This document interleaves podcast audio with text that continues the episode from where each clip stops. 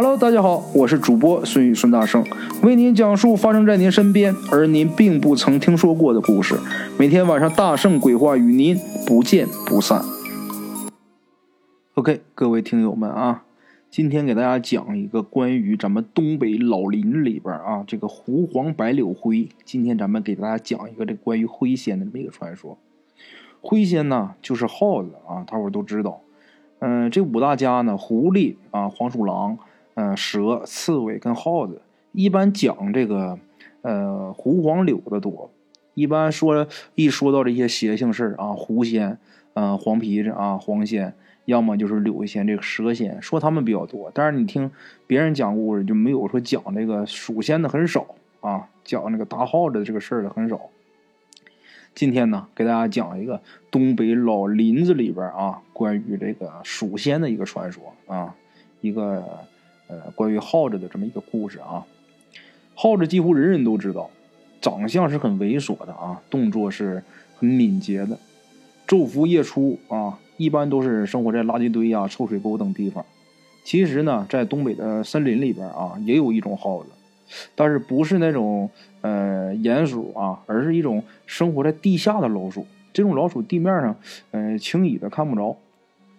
不过呀，虽然它这个耗子长相就跟普通的耗子差不多，但其实啊，就是个头啊，相对要大不少的。没人能具体说清楚啊，在山上啊这么艰苦的环境下，它是咋能长这么大的？有的人说呢，它是靠吃这个山上的一些动物的尸体啊，还有这个人呐，土葬了这个人呐，埋在地下这个人的尸体啊生活的。有的人呢是说他靠吃这个。呃，老林子里边一种蘑菇生活的啊，其实我个人还是觉得就是后者说的比较可信，因为我自己也吃过这个深山老林里边的那种蘑菇，它也不是真蘑，也不是狗尿苔，反正也说不好那是什么蘑菇啊，真的很好吃，那味道啊，你吃着跟肉差不多，估计营养价值也挺高的啊。老一辈的人就是伐木的人啊，在山上，咱们东北有这个林场啊，在这个深山老林里边伐木的人，他们有一个说法。就是在这个林场里边啊，老林子里边，你见到耗子不能打，因为说生活在这里边耗子都是属仙啊，他们觉得这个耗子是山灵，你打了会有报应的，所以说不能动。还有一另一个原因是什么呢？这个耗子啊，它在这个山上它掏洞啊，掏洞地底下，如果一旦要是有什么情况，山要是说发生轻微地震什么的啊，在这个某种意义上讲啊，就是它会给一些预警。因为你在山上说不上，你万一这个时候你正干活呢，有稍微的晃动，导致这个山体滑坡，这人很很容易被埋的。所以说呀，凡是懂点规矩的人，如果在山上啊，老林子里边碰到这种耗子啊，他们都会对他们很尊敬，绝对不会说去呃骚扰他们啊。在咱们今天这个故事里啊，有这么一个人，这人叫刘波啊，他是一个在林场里边工作的一个工人，他这个人呢。是什么？先先说一下他的相貌啊。从二十多岁的时候，这个人就开始秃顶，到了三十岁的时候，基本上长得就跟四十多岁差不多了。他儿子啊，从记事起啊就开始迷茫、纠结呀，这到底是管他叫爸好呢，还是叫爷爷好啊？虽然呢长相老点但这人呢倒是不错啊，就是耍钱呐、嫖娼啊、赌博呀，他什么都不沾边啊。就是有一点啊，这人就是馋。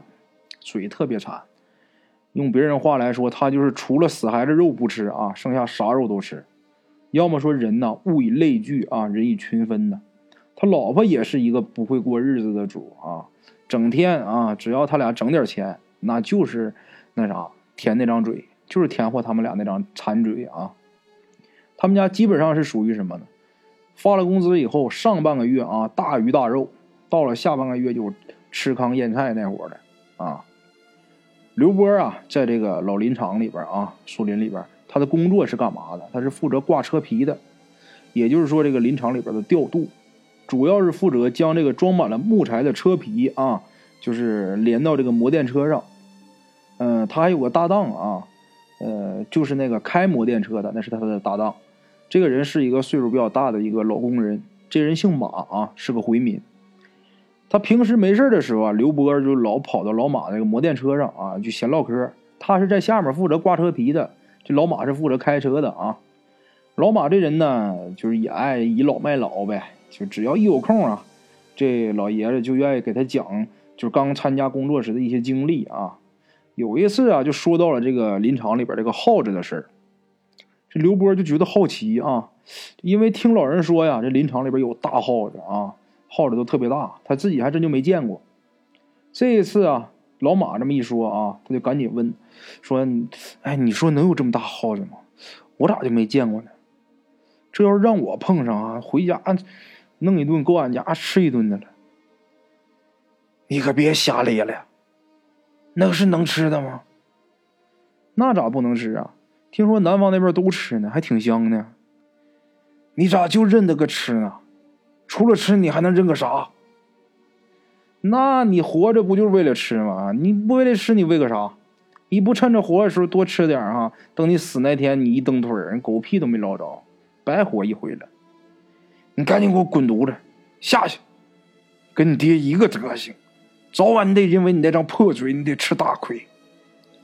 刘波啊，被撵下这个车以后啊，站在一边，冲着车上的老马呀，就笑着说啊：“叔啊，你想开点吧，别舍不得吃，舍不得喝的呀啊！等我开工资啊，我买个猪头上你家看你去。”说完，这小子转身就跑。这老马头气的呀，在后面就一顿臭骂。为啥呢？你拿猪头，那都是祭死人才拿猪头的哈，或者祭一些三神爷这些神仙。所以说呀，这老爷子很生气啊。刘波跑回到车场以后，自己乐了一会儿啊，但是一想刚才自己说猪头的事他心里挺难受的。他倒不是因为说骂了老马头他自己难受，他是因为啊，现在正好是下半月，好几天都没吃着肉了。一想到肉啊，他就觉得这腮帮子发酸，舌底下冒汗。使劲咽了几口唾沫呀，然后又喝了两大口凉水呀，这才总算是把这个馋虫暂时给压回去了。他坐那儿啊，等了半天，那边那个皮带一点动静没有。什么皮带？就是这个树被伐倒了以后啊，在那边处理完了，把这树枝都砍掉了，掐头去尾之后，得用这个传送带啊，把这木头传过来，然后这边装装这个车皮，装好了往摩电车上一挂，然后拖走，是这么回事这半天这皮带一点动静都没有，他抬手就看了看手表啊，还有一个小时左右下班。他心想，反正也没啥事是吧？咱们上上里边溜达溜达去，就往这个林子的深处啊再走一走。他一想到这儿啊，晃晃悠悠的就往这个呃这这条他们他们自己开的这条道里边啊，就往这边走，开的这条小巷道啊。当时呢，他手里拎着一个挂车皮的一个铁钩子啊，这钩子啊能有二尺多长吧，挺沉的。当他走到一个岔道口的时候啊，他就觉得有一个肉乎乎的东西从脚面上爬过去了啊！因为当时是黑天，他们干的是夜班啊，加班加班加点的干。他当时吓一跳，赶紧站下了，也不知道是什么东西跑过去了啊！然后他头顶不带着头灯吗？这个头灯就来回晃啊，来回晃照。当他照到前面啊岔道的时候，他发现地上有个东西趴在那儿啊，用爪子也不扒拉什么东西。然后他仔细看清楚以后，他心里边也是一哆嗦啊！原来呀，前面趴着的啊，是一个得有一尺多长的一个大耗子。这耗子一尺多长，大家知道啊，那可不算尾巴，光身子得有一尺多长。要是算上尾巴，那就得更大了。看这样子，估计得有四五斤啊！浑身的毛啊都油光锃亮的，用这个头顶这个头灯一照啊，就这个毛都直反光啊！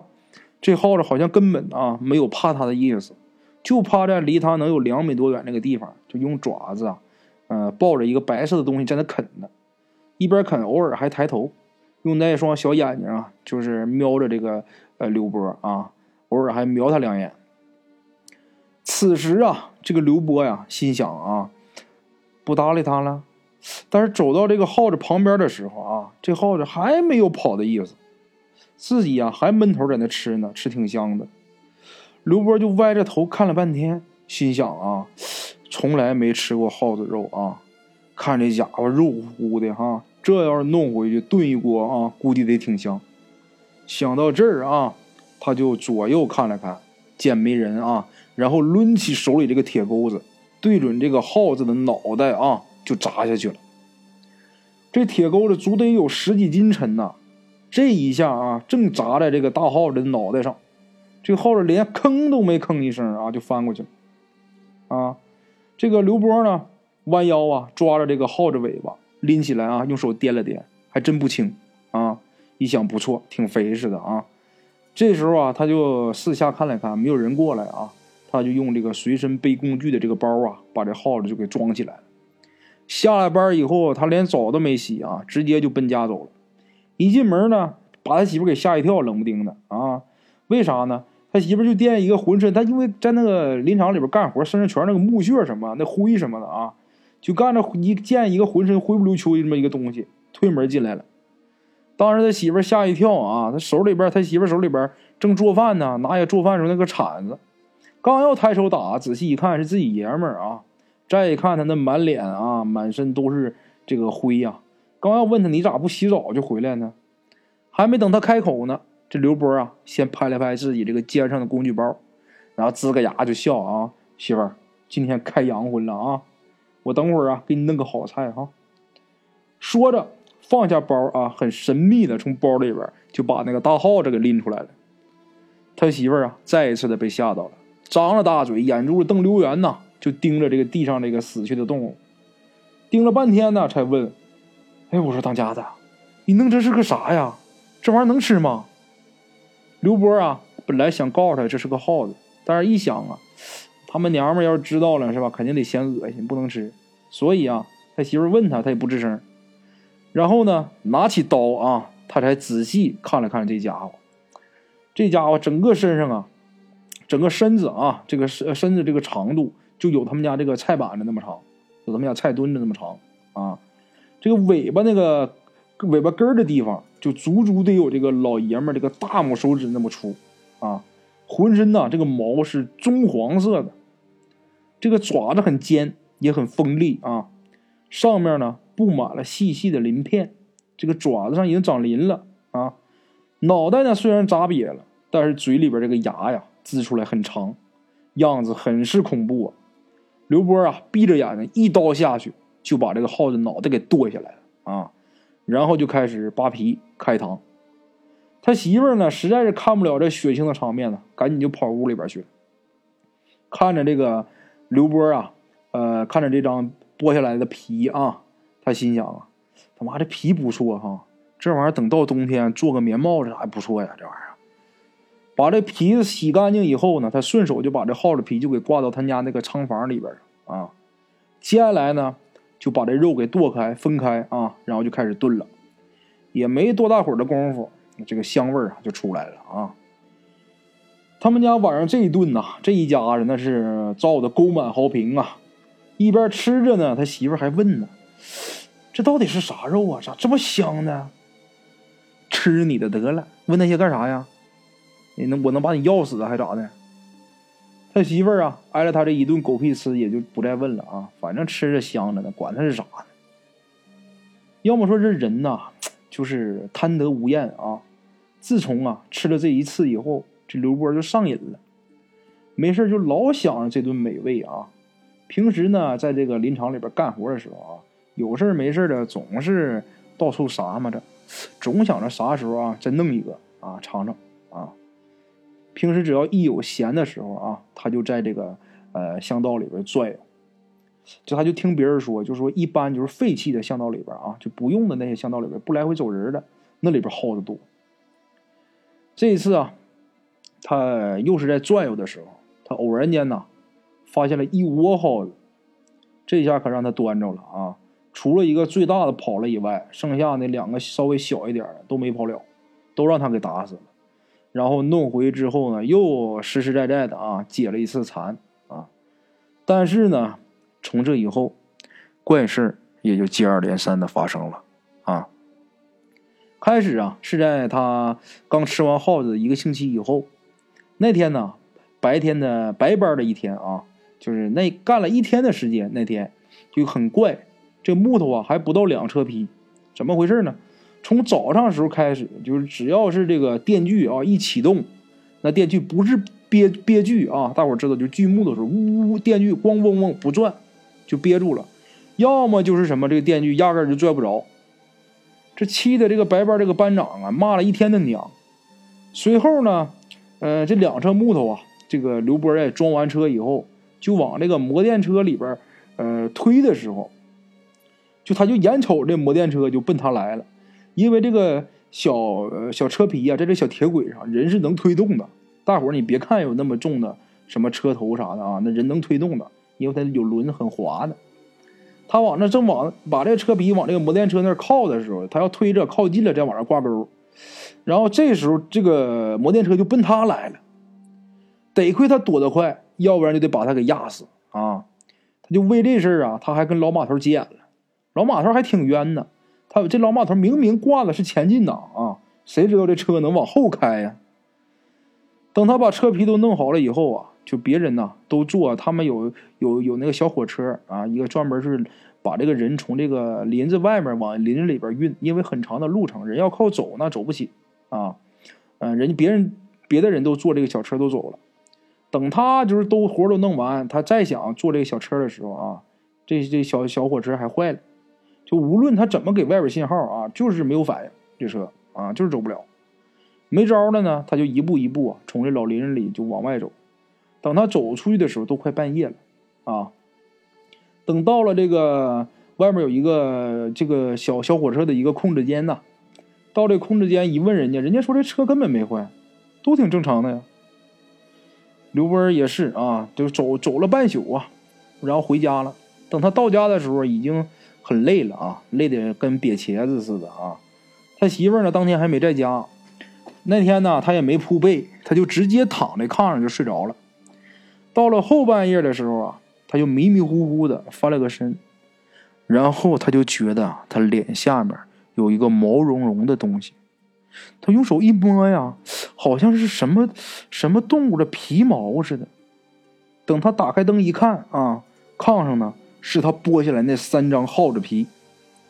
他自己呀，就是明明是把这皮呀都放到仓房里边挂起来了，这怎么回事？这是不是我媳妇拿出来的？不对呀，刚才回来的时候这炕上没东西呀。他正寻思着呢啊，无意中抬头一看。啊！猛然间看到他们家胖窗台上啊，趴着一个东西。仔细一看是什么呢？一只大耗子，个头啊就比他打死的那几个还大。这耗子得有二尺来长，那就不那就不像耗子，那像一只小狗似的啊！而且这个耗子毛是黄的，瞪着两个通红的小眼睛啊，死死的盯着他。这耗子眼睛都是血红色的，看着刘波这个心里这个发毛啊！他就仗着胆子啊，就拿起这个桌子上的一个茶壶就撇过去了。这大耗子虽然大，但是很灵活，啊，一窜啊就蹦地上了。等他再想追出去的时候，这耗子已经没没影了啊。回来之后，他就看着这炕上这三张耗子皮，刘波心里啊，他就有一种不祥的预感。他想起了老马头说的那个规矩了啊。胡思乱想的这个后半夜啊，这个刘波基本上就没睡着。早上起来呢，就去上班。呃，这一路上啊啊，他都想着昨天晚上那个红眼大耗子啊。他就连坐这个小小小火车往这个林子里边走的时候，他都觉得啊，这附近总有一双红色红色的眼睛在看着他，弄得他呀老是觉得自己这个后背啊凉飕飕的啊。在这个车里边啊，大伙也都议论纷纷的，就说昨天这个总憋剧这个事儿啊，都说很邪门。从来没有过这样的事情，不知道怎么回事。这个锯明明都着的很好的啊，往这树上一搭，这锯就动不了了。那树也没有什么特别的，换了几棵树都不行，换了几把锯也不行。他说不知道今天咋回事。听着他们议论着，刘波的心里就有点打鼓了啊！难道说真的这么邪门吗？他说难道说跟我在香道里边打耗子有关系吗？带着疑问啊，这车就到了老林子了。伐木工呢，陆续到工作面去干活了。刘波呢，心不在焉的收拾着这个铁道上这个乱石啊，还有一些乱木头节。呃，这时候啊，他就发现前面这个铁道上啊，有一个道钉起来了。他就过去掏出这个锤子，就正蹲在那砸的时候啊，正砸着呢，他突然间发现眼前趴着一个东西，什么东西？正是那个红眼大耗子。他这一惊啊，他本能的就往后退。啊，这一退就摔倒了。他刚摔那儿的时候，前面的这个车皮就开动了，啊，直接就把他的右腿啊，就从膝盖处啊就给压过去了。然后齐刷刷就给压掉了。原来呀，当时老马是听到了这个车里边信号铃响了，然后就是那信号铃一响啊，就表示说这个呃后面这个要车皮呢，然后他就开动这个摩电车往后倒车。没想到这时候刘波正好就是摔倒在这个啊铁道上啊，碰巧的是什么呢？刘波这边就是刚被压断了一只脚啊，这一这个半条腿刚被压断啊，这个树林里边电锯嗡全响起来了，而且这个皮带声紧接着也开始嗡嗡开动了。这个声音这么一响，也就把这个刘波这个他的自己喊这个嚎叫声给压下去了啊。这个时候老马呀，把车倒过去以后。就开始等着前进的信号啊，但是等了半天，一直也不见这个信号铃响，他就下来，就就想下来看看啊，也得亏他下来看一眼，要不这刘波就完了。那因为他在下面已经疼晕过去了，那血正好铁道把腿给压齐了啊，这个血还没有说淌的很厉害，所以说刘波没死没死。等这事过去以后啊，大伙才知道就是他打耗子这个事儿。大伙儿也都吵吵着啊，都说什么？是这是他的报应。事后呢，老马头啊，又默默的啊，在这个老林子附近摆了一些贡品啊，又烧了香，念叨了好一阵子。这样啊，大伙儿这些工人心里才算是踏实啊。好了啊，这是今天嗯，我给大家带来这个关于灰仙的这么一个故事啊，老鼠仙的这么一个故事。